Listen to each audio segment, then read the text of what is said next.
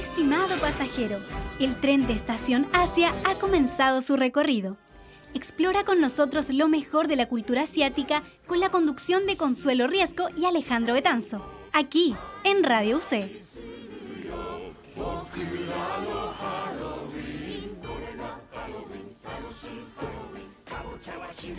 Bienvenidos a Estación Asia, el programa que revisa la cultura asiática tanto tradicional como popular. Soy Consuelo Riesco y junto a Alejandro Betanzo, más conocido como Cordy, Hola, hola. los acompañaremos en este nuevo viaje a Estación Asia, así que quédense con nosotros en este nuevo capítulo. No olviden descender junto a todas sus pertenencias porque les damos la bienvenida al capítulo más terrorífico del año. Se los quedamos debiendo, ¿eh? Pero aquí estamos cumpliendo nuestra promesa en nuestro especial Spooky, el más tenebroso de todos, aquí por supuesto en Estación Asia. El día de hoy estaremos junto a Tamara González haciendo un repaso por la imagen del famoso Grim Reaper, alias La Parca, y cómo es representada la imagen de la muerte en los distintos países de Asia.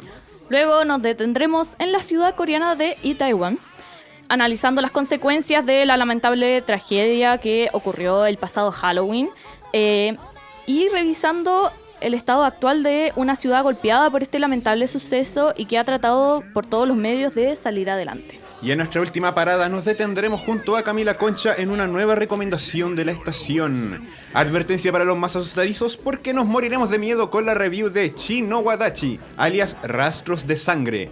Porque si hay un terror especialmente horrible, ese es sin duda el que vuelve a tu mente tu peor enemigo. Hay imágenes no que uno quiere quitar de su mente, pero que jamás podrá borrar.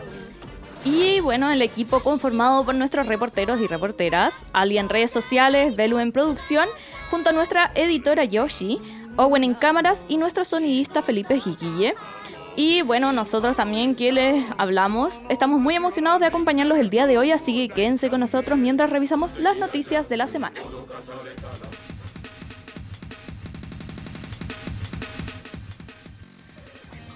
Fallece Atsushi Sakurai, vocalista de la banda japonesa Rick. Atsushi Sakurai, cantante original de la banda japonesa Boutique, falleció el pasado 19 de octubre a los 57 años, según lo anunció el conjunto de rock mediante un comunicado. Según la información entregada por la agrupación, Atsushi Sakurai falleció a causa de una hemorragia cerebral cerca de la medianoche.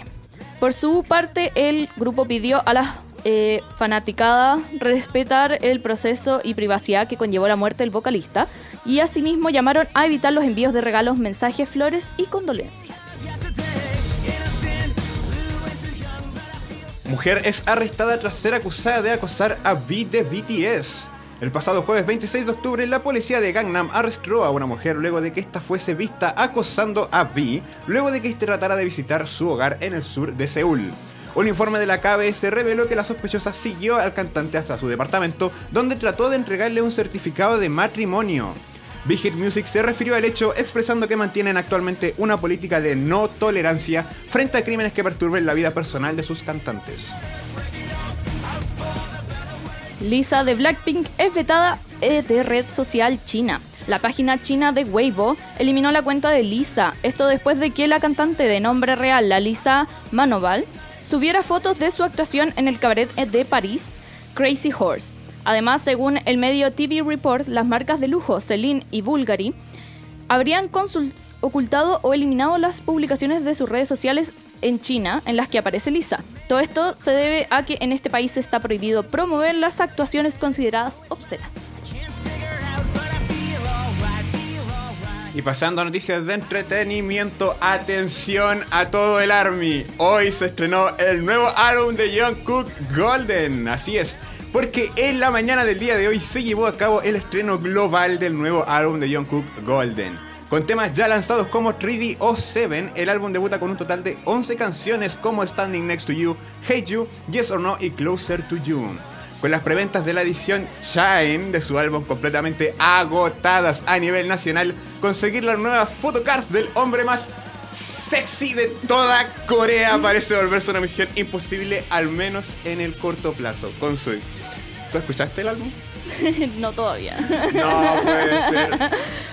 Creo que escuché como una canción porque no tenía tiempo de escucharla entero, así que... Pero escuchaste al menos la- los lanzamientos anteriores tipo 3D 7. Sí, sí, eso sí. Yo tengo que decir que quería escucharlo al- en el lanzamiento porque usualmente lo suelen lanzar como a las 1 de la mañana, pero me quedé dormido, así que me fallé, pero Standing Next to You y Hate You, en especial la primera porque ese ambiente como medio disco, una delicia, así que bueno, ¿por qué mejor no pasamos a la siguiente noticia? Bueno, solo Leveling sube el hype con un nuevo avance del anime. Y los fans del famoso webtoon creado por Chukong, Solo Leveling, pueden celebrar el día de hoy luego del estreno de un nuevo video promocional publicado este miércoles. Con una duración que roza los dos minutos, el video muestra un fragmento del opening titulado Level, interpretado por Sawano Hiroyuki, junto a la famosa boy band Tomorrow X Together.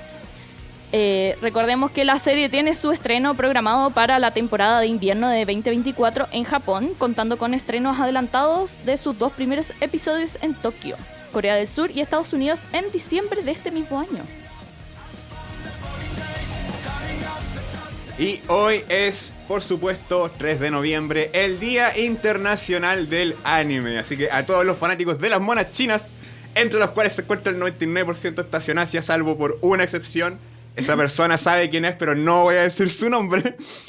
Eh, por supuesto, tenemos el placer de saludarlos en nuestro día especial, hoy 3 de noviembre, que se celebra el Día Internacional del Anime. Recordemos que la efeméride se estableció en honor al natalicio de Osamu Tezuka en 1928, conocido más o menos como el dios del manga. Una de las personas más importantes en el surgimiento de la industria del anime. Así que ya saben, hoy es el día perfecto para continuar viendo su serie favorita o retomar esa que dejaron tirada por X motivo. Todo por supuesto en honor del gran Osamu Tezuka. Y bueno, estas fueron como siempre las noticias de la semana. Y ahora para nuestra primera canción de la tarde los dejamos junto a Succubus de eh, Galchani con Saran. Y la cual nos ha dejado de sonar en TikTok siendo viralizada por varios artistas del, del entretenimiento tailandés.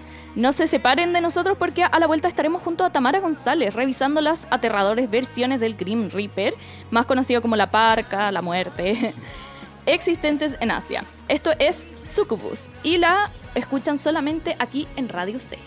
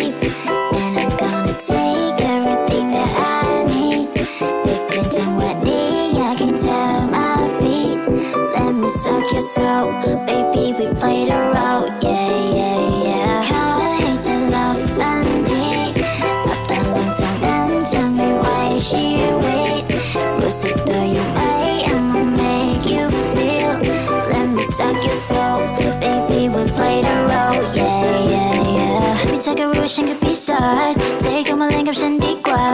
ที่ชอบให้ฉันเรียกเธอว่าที่รักเธอมีอารมณ์เพราะว่าฉันน่ะใส่ t-shirt เอื้อมมือเข้าไปหยิบของในลิ้นชักลีลาฉันกับเพื่อนเขาเธอมันตามลิบลับ Then you put it on me deep throat ทำกันให้ลองเข้า baby she แอบมอง could. เธออยู่ในพาร์ตี้มันมีสิ่งแปลกปลอมถ้าผมหยุดคาที่ ส่งใบสมัครแต่ว่าเธอกลับสะบัดแค่อยากจับเธอประดับเป็นตุ๊กตาบาร์บี้บ้านผมยังว่างถ้าเธออยากมานี่ และจะรถหรือจะบ้านหรือต้องการมานี่ และเธอรู้ไหมฉันน่ารับเวลาที่ตอนที่มองตาผมและผมมองตาพี่ถ้าหากเธอมากับผมไม่มีไรต้องกังวลหัวใจเธอจะหายเปลี่ยวผู้ชายคนอื่นเขามักจะชอบขายหล่อแต่ผมอะไม่ต้องหรอกเพราะว่าผมชอบขายเสี่ยว และในบางทีตัวเธออาจจะไม่รู้ว่าผมยิงหัวใจไปแล้วก็ยิงไปหลายเหนียวตกหลุมรักเธอตอนเธอคำวินโนบลาตอนที่เห็นเธอเดินมาเข้ามาพร้อมกับสายเดี่ยว แค่เธอกับผมไม่ต้องเอาคนไหนเกี่ยว Fantasy, take up over right on me, right on me.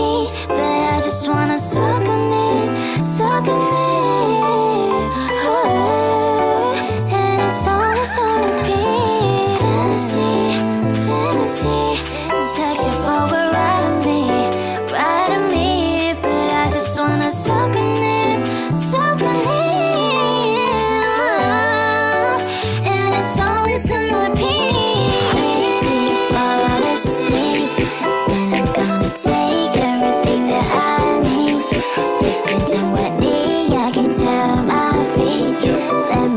Your soul. Baby, we played a role. Yeah, yeah, yeah.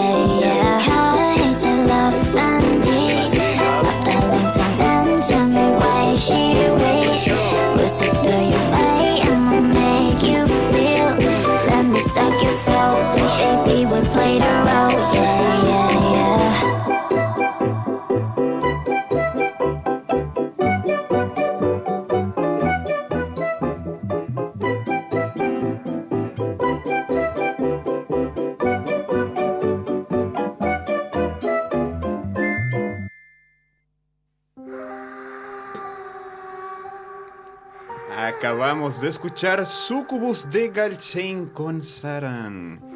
Y siendo las 4 con 12 nos encontramos de regreso aquí por supuesto en Estación Asia. Y es que en esta primera parada de nuestro especial de Halloween nos encontramos con la Tami que nos trae un tema sobre, las, sobre la muerte misma, también conocida como el Grim Reaper, la Parca y otra montón de nombres y apodos que tiene. Y por supuesto su representación en distintos lugares de Asia. Tami, bienvenida. Hola. Estoy de diablita. Según yo, parezco más una vaquita.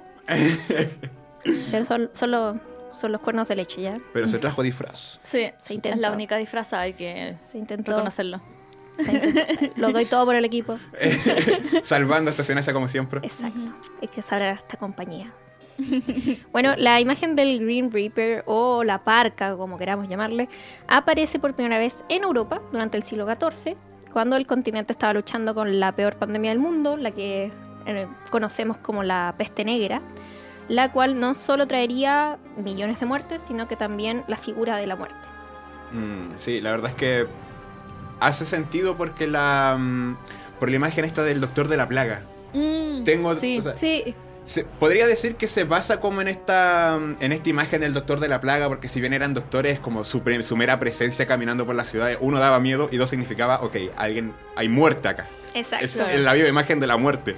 Exacto.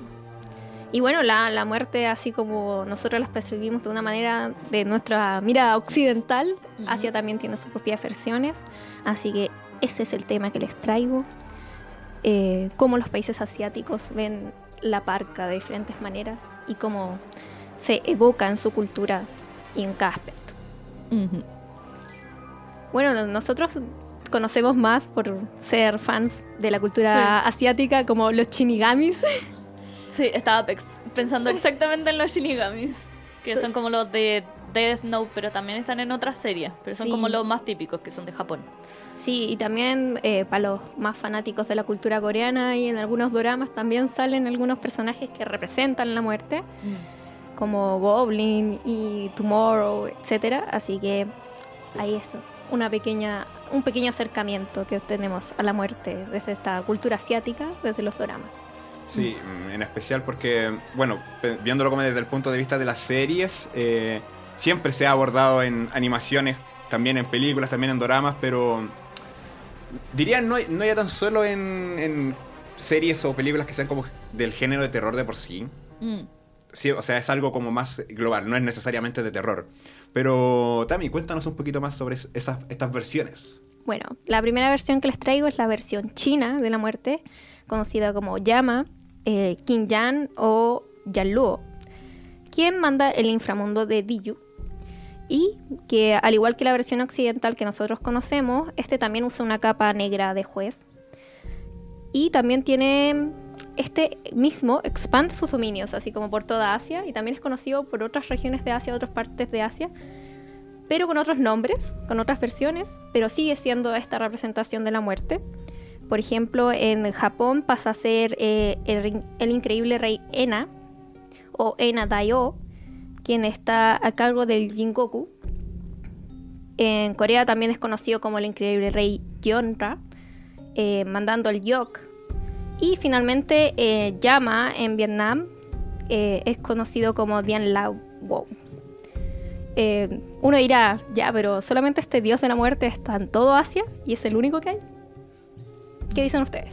O sea, considerando que ya sabemos que no, porque están los shinigamis, Sí. eh, yo diría que es como, como el Hades en el fondo. Es como, como Hades, eh, rey del inframundo, es este rey que manda sus...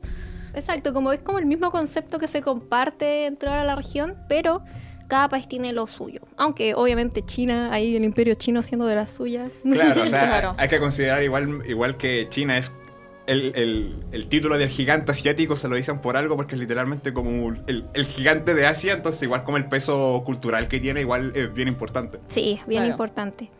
Pero como ya aquí la Consu nos hizo spoiler, cada Ah. uno tiene su propio país, tiene su propia versión de la muerte. Y bueno, por ejemplo, Corea del Sur, ya nombramos como su versión coreana de, de esta- de este dios chino, pero ellos tienen los emisarios del inframundo, conocidos como Johnson Saya, abrevi- abreviado solamente Saya, el cual es percibido como un burócrata severo y despiadado, el cual sin importar si fuiste bueno o malo, eh, está encargado de escoltarte cuando llegas eh, llega a esta, a esta parte de la historia en que debes marcharte.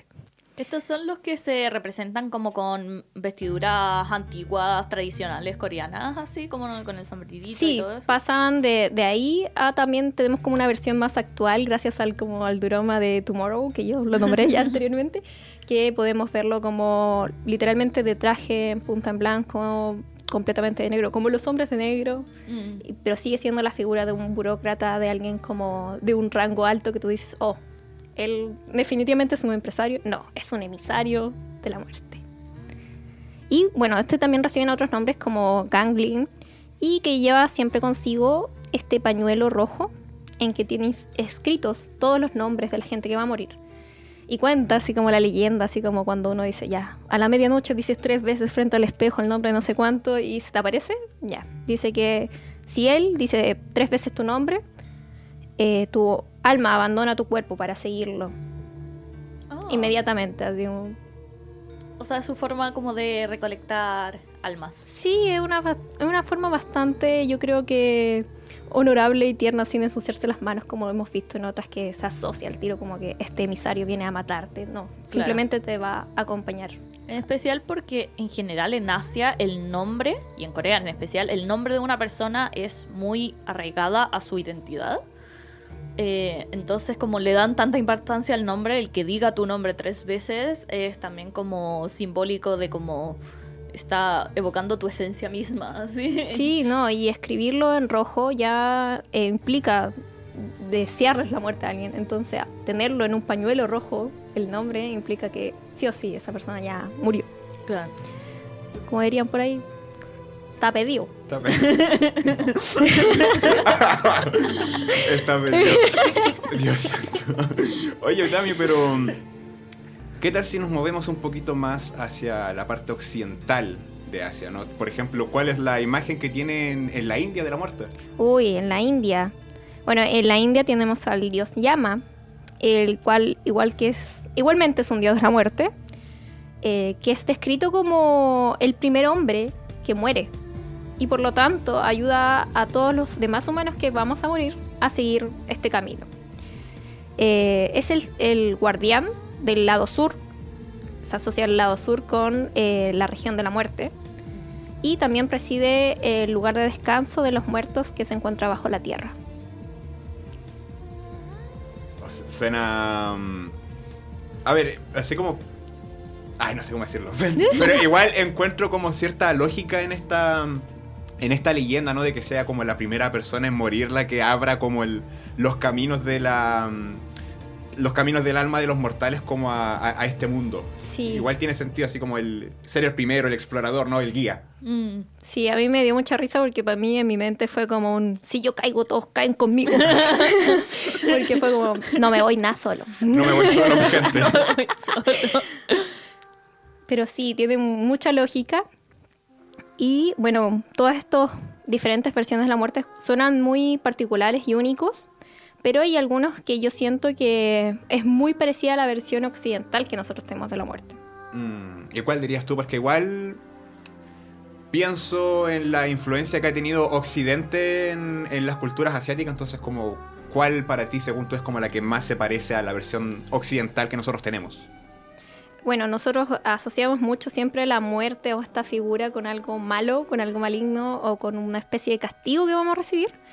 Entonces, para mí, siento que eh, lo que la cultura en particular que evoca esta, estos orígenes medio europeos es la versión de Filipinas, que eh, la cual tiene a Kama Tayan, que es un colector de almas y que eh, lleva este es un esqueleto, un abrigo negro, esta hoz que siempre vemos en todos los dibujos, etcétera. Para mí es muy parecida a la versión que hemos visto nosotros toda la vida en las películas, en Scary Movie, no sé, en todos lados. Y que Mm. nosotros decimos, ah, es una versión occidental, oh, esto es muy gringo, o esto es muy de este lado del mundo, pero al final termina basándose en lo mismo, un esqueleto vestido de negro con esta voz que te lleva a la muerte. Claro. Eh, bueno, ya para ir cerrando, ¿cuál crees tú que es la versión así, muy rapidito, la más terrorífica? Yo creo que la que sí o sí tiene esta connotación terrorífica de miedo es eh, John Baban, eh, la cual es tailandesa y que es conocida por la mayoría por los pecadores, los que son llevados desnudos, amarrados y custodiados por guardias hasta el abrasador infierno mientras imploran ser perdonados. De hecho, en las imágenes y picturas que hay sobre este demonio, este diablo, eh, podemos ver que hay gente que se está, está en una olla hirviendo, así como y Ah. derritiéndose, así tal cual maniquíes de cera mientras imploran ser perdonados. Entonces, Muy como, Dante. Ayuda, sí, muy Dante, exacto. Eh, También es un pórtate bien o si no te vaya a morir derretido. Te van a, ya te van a echar a la cazuela. Sí. Nos van a echar a la olla, van, te chiquillos. van a hacer cazuela. Nos van a hacer cazuela. Exquisito. Bueno, yo ya soy vaca, así que de, de vacuno. Bueno, muchas gracias Tami por traernos este escalofriante tema. Eh, así que ya saben, aportarse bien, porque si llega uno de estos, no quiero terminar en la olla. De nada, muchas gracias a ustedes. Los dejo para que sigan con el terror. Y ahora eh, los dejamos junto a Stranger de Sunmi, que es una solista coreana que nos hace mucho. eh, estrenó su nuevo álbum con su concepto perfecto como para Halloween, así que para nuestro especial. Eh, no se separen porque en breve estaremos en una nueva parada revisando y recordando los trágicos sucesos ocurridos hace un año, el 29 de octubre, en la ciudad de Itaewon. Y como está ha tratado de recuperarse de esta lamentable tragedia, así que esto es Stranger y la escuchan solamente aquí en Radio C.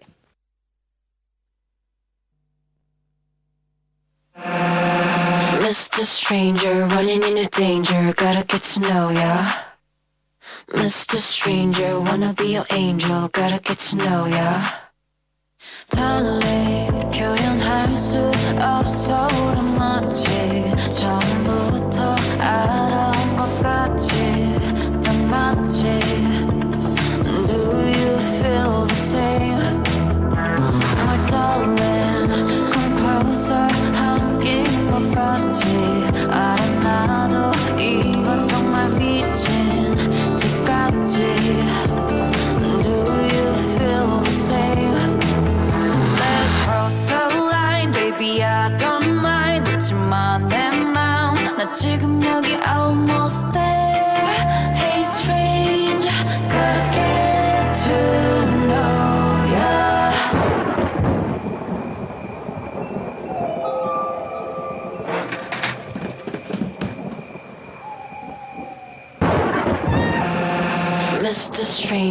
running into danger, gotta get to know ya. Mm, Mr. Stranger, running into danger, gotta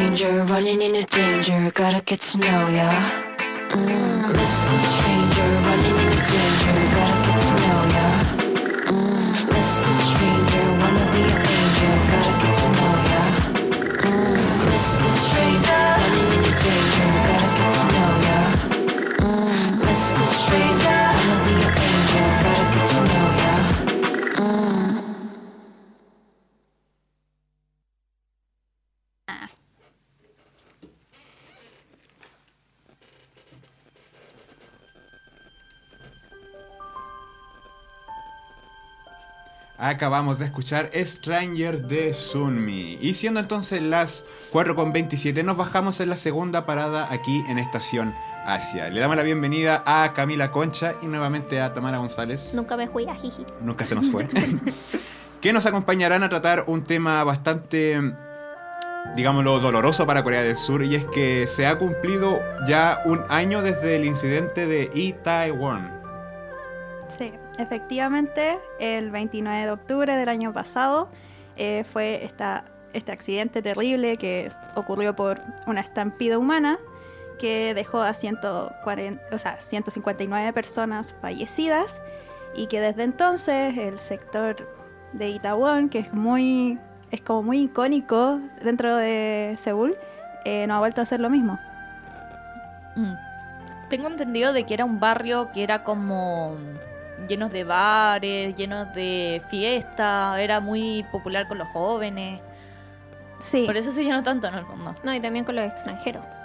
Sí, o sea, de hecho hay una serie que está dedicada a ese sector y sí, po, era como muy de eh, el barrio universitario, era como el Bellavista de acá, por así decirlo, que en donde la gente iba de fiesta, se juntaba a tomar y, y a pasarla bien. Y ese día también, cuando fue el accidente, la gente iba a pasarla bien y pasó esto.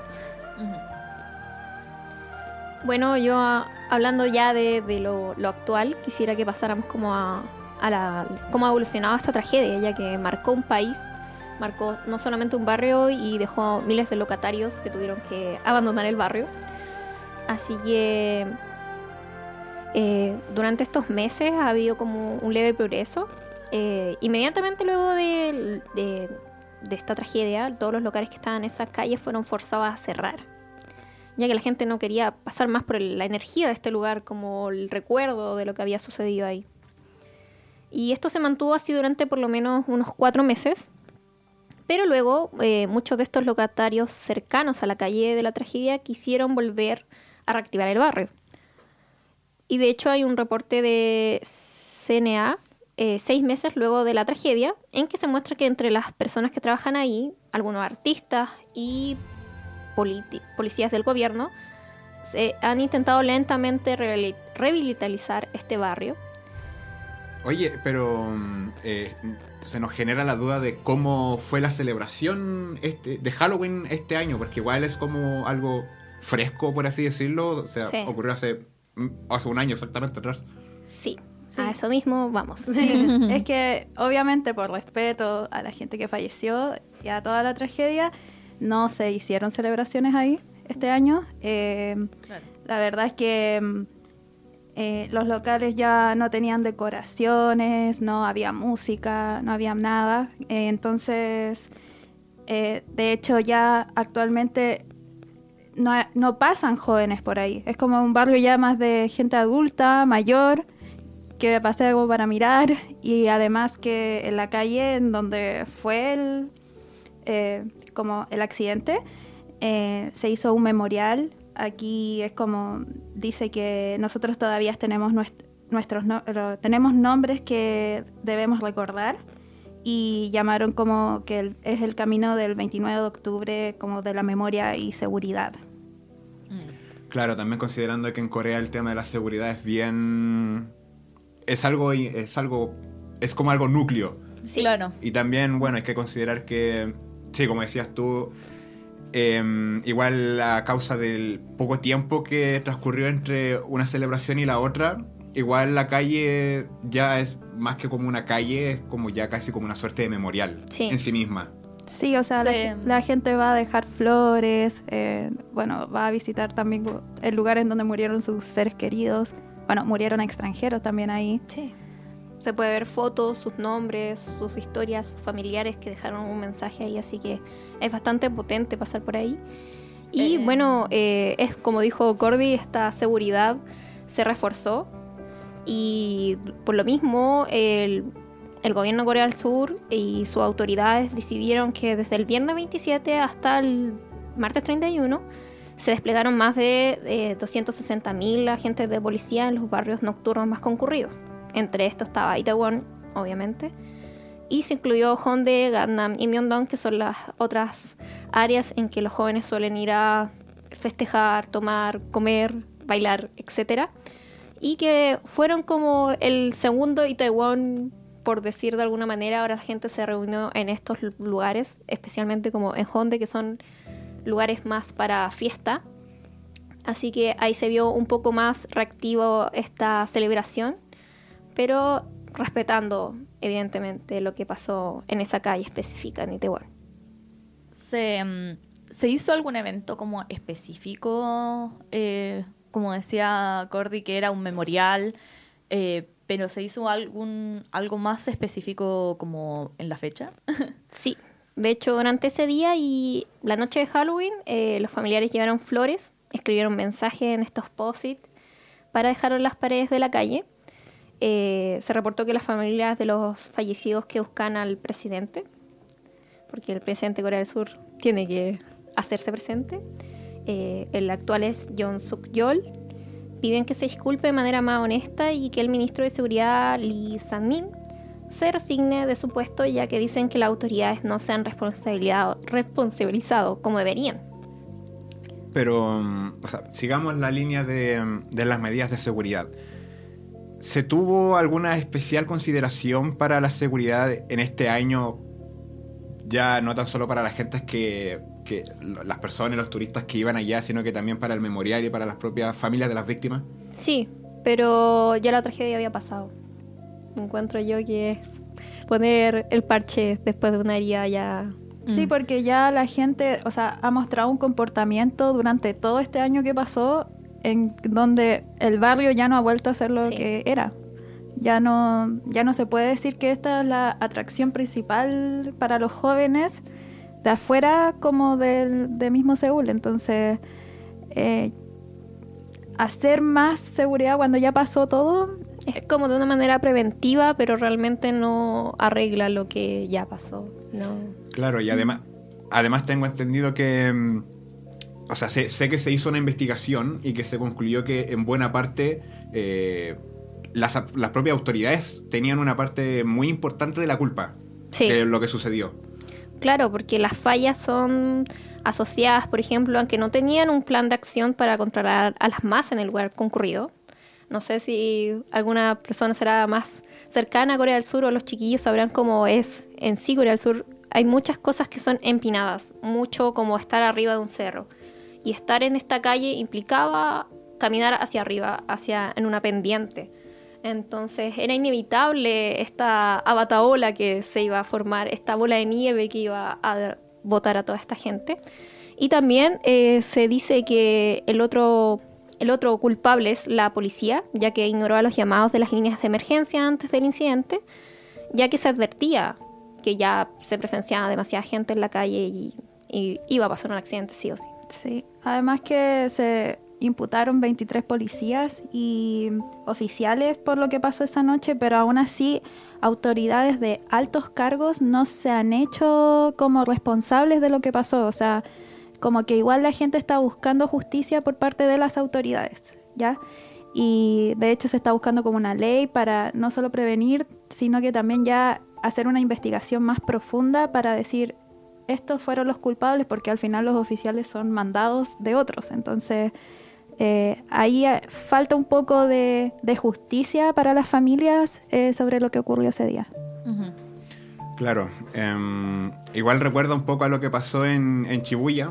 O sea, sabemos que fue por bajo otro contexto, pero igual esto de cierta forma motivó a que las autoridades en Japón decidieran em, imponer ciertas restricciones en cuanto a la cantidad de gente, porque igual ya también el propio Japón ha tenido este tipo de, de situaciones. Pero mm, Tamara, Camila, eh, muchas gracias por traernos esta actualización sobre una de, los, de las peores tragedias que ha vivido Corea en su historia durante un periodo que se supone que debería ser de celebración y disfrute, pero que lamentablemente hoy el significado para esta ciudad es lamentablemente más bien de memoria y reflexión.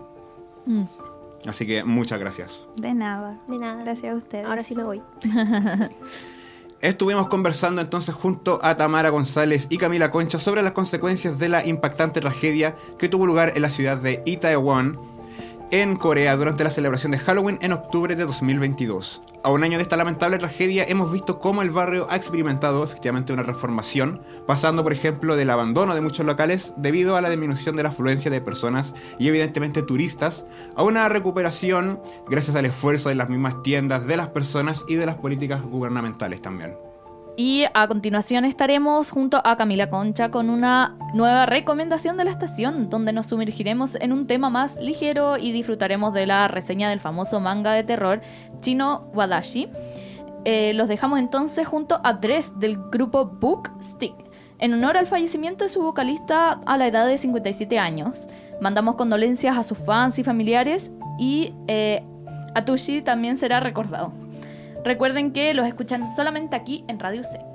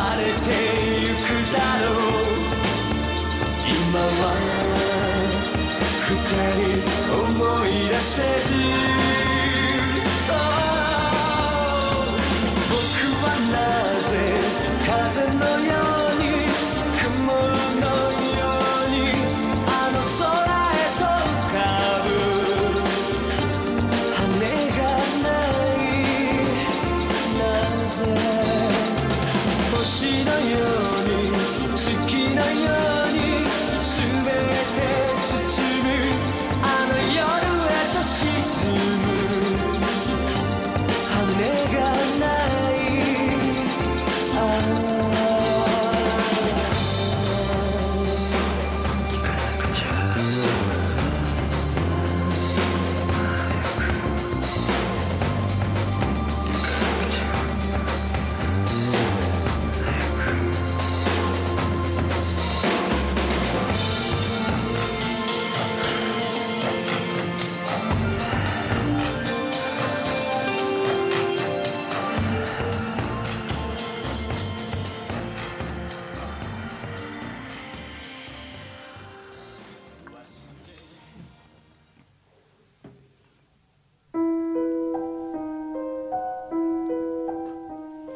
Acabamos de escuchar Dress de Bookstick y siendo las 4 con 42 nos encon- encontramos de regreso aquí en Estación Asia.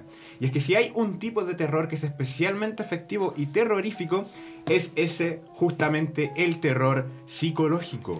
No hay monstruos, el único enemigo es tu mente. Porque claro, ¿qué puede haber de terrorífico en la relación entre una madre y su hijo? Para resolver este enigma nos encontramos hoy, por supuesto, junto a Camila Concha nuevamente en esta nueva recomendación de la estación. Cami, bienvenida. Hola de nuevo, no me fui. bueno, sí, hoy día les traigo esta historia que me atrapó, no les voy a mentir, eh, Chino Wadachi o Rastros de Sangre, que efectivamente cuenta la historia de la relación de una madre llamada Seiko y su hijo adolescente de 13 años llamado Seichi. Em, este manga eh, fue escrito y dibujado por Chusu Ochimi y tiene 153 capítulos en total y terminó hace muy poquito, en septiembre pasado, y dejó hartas impresiones en mi cabeza, muchos traumas específicamente. Ahí se sabe que es un buen manga de terror cuando te deja traumas, ¿hay cachao? Sí, o sea, tuve la pésima idea de leérmelo en la noche. eh, Como que, como que pésima idea. Sí, es, es- o sea, eso- es eso la idea, sabor, le da es- sabor. sí, y les juro, yo terminé a las 3 de la mañana así como, ya dije, aquí paro, y después la- durante la noche como que despertaba a ratos con el rostro de Seiko así, con sus aterradoras líneas y, y no, fue muy, muy cuático. Esa es la palabra, cuático, durante Bueno, toda la historia. es que además los japoneses son tan buenos para escribir terror y los asiáticos en general, o sea, son pero los mejores. Son O como, sea, lo- lo- lo- son como los dioses del terror. Sí, lo han lo han como hecho tan bien. Sí, o sea, eh, en esta historia en particular es como, es increíble lo bien retratado que está, eh, como esta relación muy inocente, uno muy filial de decir, es mi mamá con, eh, conmigo, así, todo, todo bien, todo normal, y de repente todo se distorsiona, acción tras acción, y bueno, eh, en sí esta historia, bueno, empieza con eh, Seichi, que tiene 13 años, es un niño tímido, retraído, no tiene muchos amigos. Y empieza como su, no sé, como octavo básico, eh, está entrando en la adolescencia y al final en el colegio eh, conoce a una niña y además como que empieza a hablar más también con su primo por parte de papá. Eh, al establecer estas relaciones es como y escuchar ciertos comentarios y todas esas cosas, entonces él como que empieza a desear como su independencia, porque él ya era muy apegado a su mamá, o sea, le aceptaba los mimos, que le sirviera el desayuno, que lo fuera a despertar, era muy así de, muy mimado, Muy mimado. muy mimado. Y ahora fue como, no mamá, sabes que no quiero tanto abrazo, no mamá, no quiero esto, o, o- bueno, también esto al final Seiko se lo toma pésimo, o sea, es como mi niño se me está yendo, eh, entonces empieza como a salir como esta verdadera cara que estuvo oculta como por 13 años, por así decirlo, que nadie se venía, o sea, nadie se esperaba, el papá de, de Seiichi es como impresionado con todo lo que pasa durante la historia, entonces es, es muy fuerte, muy fuerte lo que pasa y a lo que llega el amor de madre, porque esas- eh, con eso se justifica. Mm. Y aquí, aquí surge una, una, una pregunta bien interesante, ¿ah? porque partimos con la base de este protagonista, ¿no? Más bien tímido. La imagen típica del protagonista del protagonista de anime genérica. Sí. Pero aquí la pregunta surge es, ¿en qué radica el, el hecho de que este manga sea tan, tan tenebroso, te deje con tantos traumas? Porque a simple vista es simplemente la historia de la relación entre una madre y su hijo. Claro, primero es que pasan cosas terribles. O sea, hay hechos que son como ultra cuestionables. O sea, Seiko es como, no eres buena madre, eres como para funarte, muy fuerte, ¿ya? Y lo otro es que tiene unos primeros planos con tanto detalle, las expresiones, eh, de hecho a veces no hay tantas palabras, es solo detalles en el dibujo, en la, en la ilustración.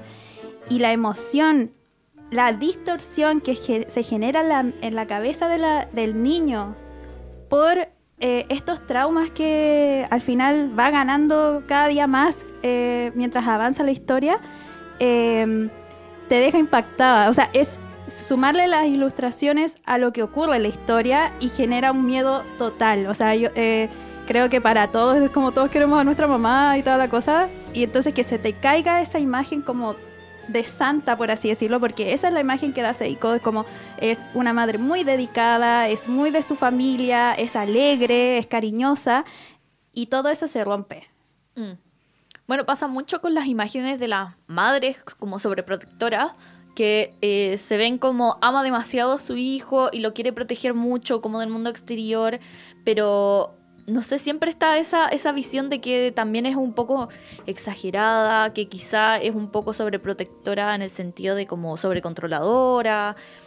Entonces está como... Esa, esa imagen es muy, muy interesante como explotarla para una historia de terror.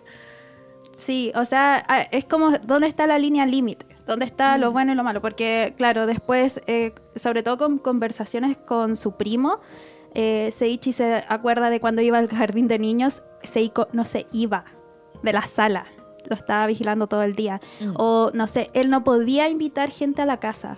Porque Seiko como que planificaba hasta las reuniones familiares ahí en la propia casa para que nadie los fuera a ver. Tampoco podía ir, a, no sé, al mall con los amigos o a jugar a ciertos lugares porque eh, no, no se le estaba permitido. Pero él como lo tenía tan normalizado, Mm. no se daba cuenta. ¿no? Es cuando ahora que él, por su naturaleza, siendo adolescente, eh, buscando este camino hacia la adultez, eh, se ve como acuartelado en esta persona tan fuerte en su vida y, y cómo salir de eso Mm. después. Podríamos decir que, bueno, o sea, tenemos la historia, pero mm, bueno, ya la estuvimos conversando, más que, el- que la historia en sí, que, se- que es lo que da miedo, el factor como spooky o asustador está en otra área, ¿no? Sí, en las líneas, en, en los cambios de texturas, en la, en la ilustración, como les decía, eh, mucho primer plano, eh, boca, ojos, eh, detalles en, los paisa- en el paisaje, mariposas, todo hay que mirarlo así con mucha atención. Yo diría que me lo tengo que repetir porque me lo leí muy rápido. Y así todo, leyéndolo rápido, me quedo dando vueltas todo el- todas las imágenes y al final eso te queda. Es- Mm. de- con eso yo me despertaba en la noche, con las expresiones como aterradas de él o que daban miedo de los dos personajes. Porque Mm. Seichi también, como les digo, se- está muy bien retratado cómo esta imagen se distorsiona y afecta a, a su mente, se queda obviamente con un trauma muy grande y con cuestionamientos totales, o sea, se le, acabe- se le acaba toda su base. Además que, o sea, hay imágenes también como que cambian, eh, que son más oscuras, es como si estuviesen hechas de grafito y las pasan así al tiro a la página, así. Ah, Es qué bacán. Sí, hay, mucha, hay mucho detalle en el arte. Entonces, ya como resumen, así, lo que más da miedo de esto es eh, como los detalles y también eh, en el fondo el trauma del niño, que como que se te transmite. Sí, porque al final se rompe la relación con su madre. O sea, Mm. de amarla, de ser la mejor madre del mundo, pasa a ser la persona que te arruina la vida. Pasan muchas, muchas cosas. Eh, no, no quiero dar spoilers ni nada, pero hay un crimen entre medio, hay, hay una separación, eh, hay, no sé, idas de que es- desapariciones y todo eso. Entonces, y lo, lo loco es que el autor te sabe atrapar lo suficiente como para dejarte metido con la historia de Seiko, porque Seiko es como es. Claro. Y así que tú al final también tienes ese motor de que quieres saber por qué esta madre es así, de dónde salió esta persona, cómo fue que tiene al final como una cierta doble personalidad, porque eh, era muy buena cambiando de, de mood, por así decirlo, de un momento a otro. No sabías con qué te... Al final pasa de que no, no sabes con qué te vas a encontrar. Claro. Bueno, lo dejamos hasta ahí para dejar con la intriga a las personas que nos están escuchando y no hacerle más spoiler. Eh, recomendadísimo entonces. Yo seguramente también lo voy a leer. Eh, No en la noche, por y favor. muchas noche. gracias por la recomendación. Ya, de, de nada. Gracias a ustedes por tenerme aquí. Y bueno, eh, estuvimos analizando junto a Camila Concha el terrorífico manga Chi no Wadachi. Para que eh, los que no estaban escuchando, ese es el nombre. Y es del mangaka Chuso Oshimi. Recordemos que la historia gira en torno a Seiko y su hijo Seichi, y cuya relación experimenta un giro aterrador a medida que Seichi busca su independencia. Así que eh, los queremos dejar con la última canción de esta jornada, que es nada más y nada menos que el más reciente lanzamiento de la popular boy band del famoso videojuego League of Legends, más conocido como LOL, Here Still, como la participación especial eh, de un famoso fan del juego, el vocalista de EXO, Baekhyun. Eh, esto es Paranoia, y la escuchan solamente por aquí en Radio C.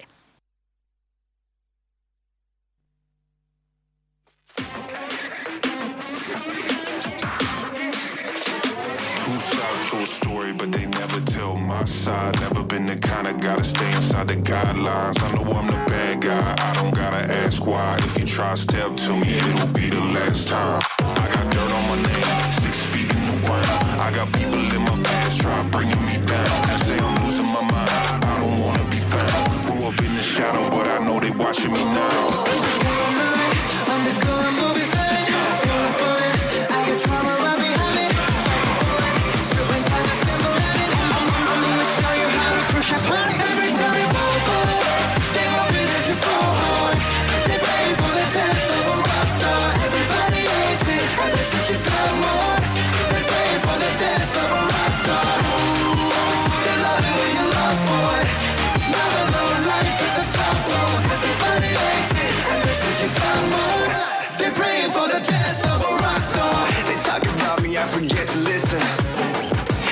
I get the recognition. Heavyweight, I pull up on you with the repetition. You in the pit, it's not no exhibition. Oh, they big man, I'm the big boss. Talking big game, take a big loss. Growing up, I was a problem that they didn't solve. I'm the piece that wouldn't inside a jigsaw. I got a lot of punchlines and a quick jab. I'm running straight through, I don't got a zigzag. Got a heavy heart, it's hard to live fast. From the cradle to the grave, a change, make 'em dig that.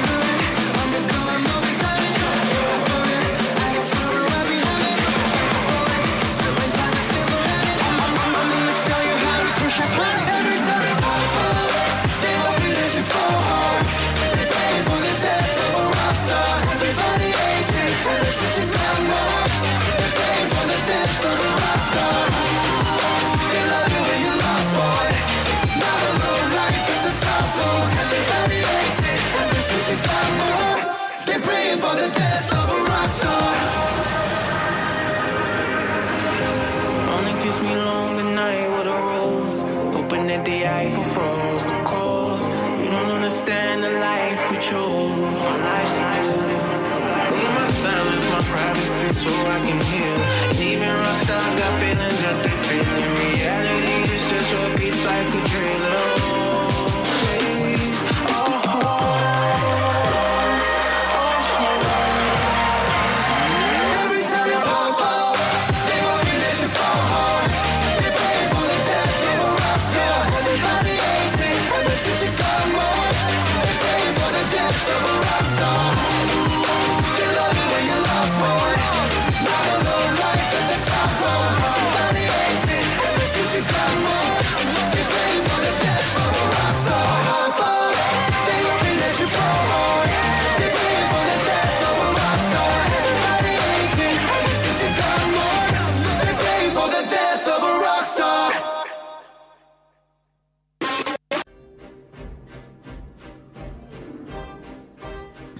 Acabamos de escuchar Paranoia de la boy- band Hairstyle. Y hemos llegado lamentablemente al final de esta jornada. Pero antes de irnos, ¿por qué no hacer una pequeña recapitulación de todo lo que vimos en este especial de Halloween en Estación Asia?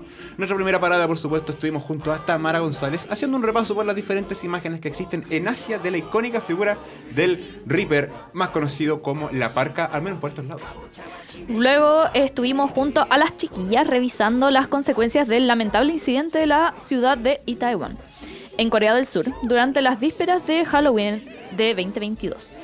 Finalmente estuvimos junto a Camila González en una nueva recomendación de la estación revisando el famoso manga de Shuso Chini Chino Wadachi, donde la frase las apariencias engañan se lleva al extremo en lo que aparenta ser una relación común y corriente entre una madre y su hijo. Y siendo las 4.57 estaríamos finalizando ahora sí que sí este nuevo capítulo, su tan esperado especial Spooky. Eh, tres días atrasados, pero bueno, pero cumplimos, así que está bien. así que eh, en este programa favorito de los viernes Estación Asia. Y síganos en nuestras redes sociales, nos encuentran en Instagram como arroba estación UC. También pueden encontrar todos nuestros programas en Spotify y YouTube para que puedan revivir todos los capítulos de temporadas pasadas y los nuevos que están por venir, donde nos encuentras como Estación Asia.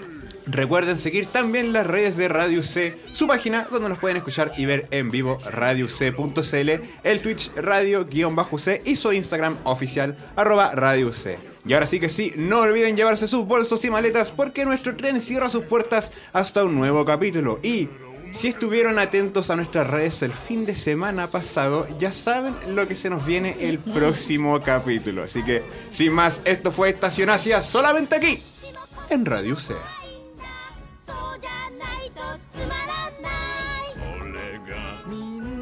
Ya inició el cierre de puertas, pero no olvides recargar tu tarjeta porque el próximo viernes a las 4 de la tarde, Estación Asia volverá a estar habilitada y con un nuevo tour, aquí en Radio